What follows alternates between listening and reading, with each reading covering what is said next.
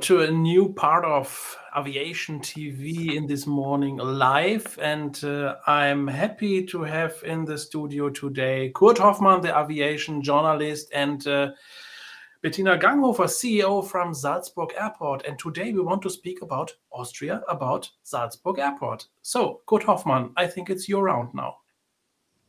Thank you, Sven. And ladies and gentlemen, hello. Nice to talk to you again. Welcome to our next session uh, wherever you are in the world. It's always a great pleasure to, to have you here. And I'd like to welcome Bettina, Bettina Ganghofer, CEO of Salzburg Airport in Austria, the first and only female CEO of an airport in Austria so far. Hi, Bettina. Hope all is good. Good morning, Kurt. Bettina is also the president of the Association of the Austrian Airports, and uh, Bettina runs Salzburg Airport, which is not only the second largest in Austria, it's the largest airport in a province. It is also one of the most important airports in Europe regarding charter income and tourism, especially during the winter season. And on some Saturdays, you have around 120 aircrafts from all over Europe flying into Salzburg, bringing a lot of skiers. This was before the pandemic. Things changed a little bit. But the Salzburg airport makes the most of its money in the first of few months during the uh, winter. So, Bettina, how things going after the pandemic? How is your ski incoming tourism doing so far, which is very important for your airport? Well, I have to say, uh, we left the high season in 2020 with the first lockdown.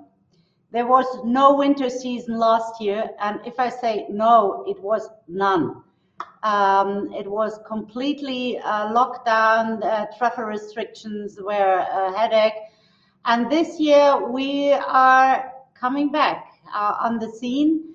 We are not back to 120 uh, flight uh, aircrafts a day, uh, landings a day, but we are going to hit the 90s. So we are not so unhappy.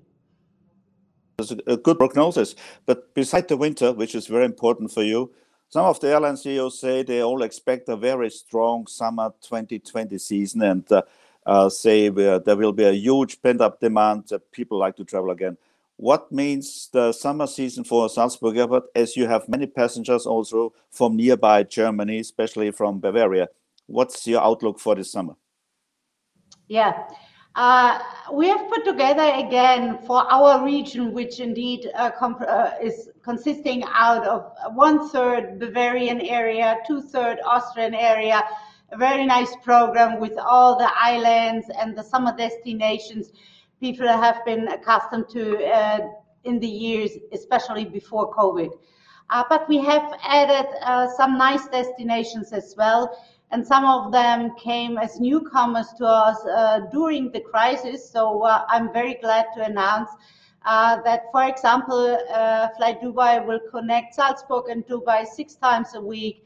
Uh, we have uh, Transavia with Amsterdam. And our most recent acquisition is Air Serbia serving Belgrade, which is especially important for all those around 70,000 Serbian national people who are living here in this area. Uh, but don't forget our so-called home carrier Eurowings, who's doing a splendid job together with all the tour operators uh, to bring people into their well-deserved holidays. Yes, it's interesting to see that Eurowings, and German airline, is the home carrier of an Austrian airport. So we have to explain that Austrian Airlines, actually, which is the home carrier of Austria, have reduced all over Austria regional airports it's. They are just focused on Vienna, and now Eurowings is the home carrier for for Salzburg. Uh, but in a, some of the big lines reduce connectivity to regional airports related to the pandemic. Do you think that a lot of the connections which have been lost are coming back, or do the big airlines are still too busy with themselves and uh, will maybe give not again a focus to regional airports like yours or to your colleagues? Um, I think that this is a very complex topic which cannot be explained in only a very few minutes.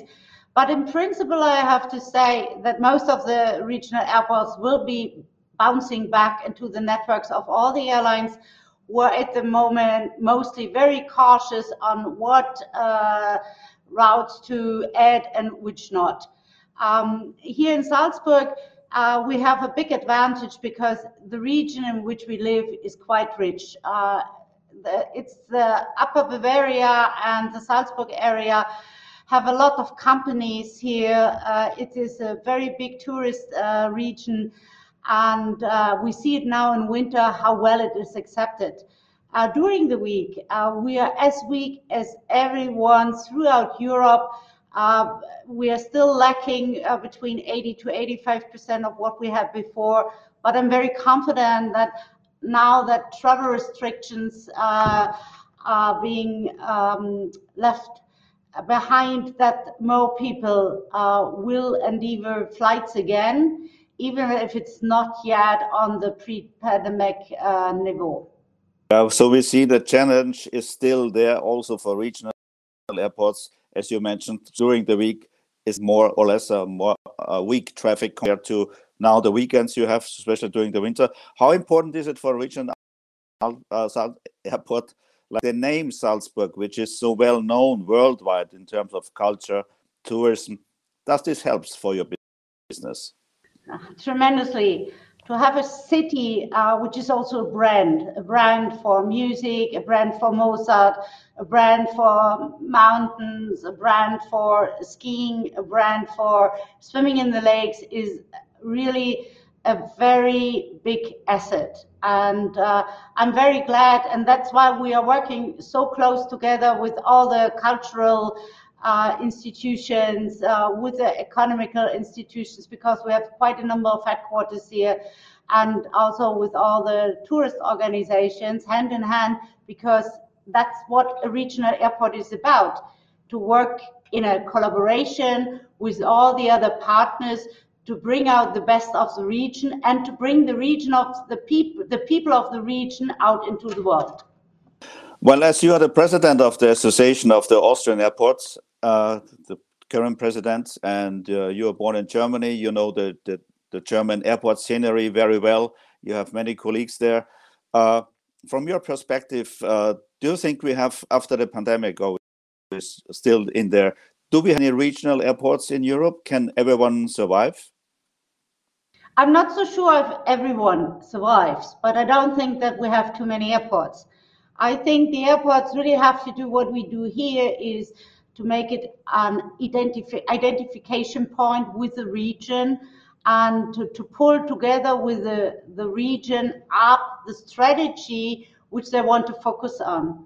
Um, there is some things which I would call sustainable, but not in the sense of environmental, but not just getting in traffic, which will you lose again only after several months, but to have uh, some long-term plans in place on which you attract airlines to serve your market and your region.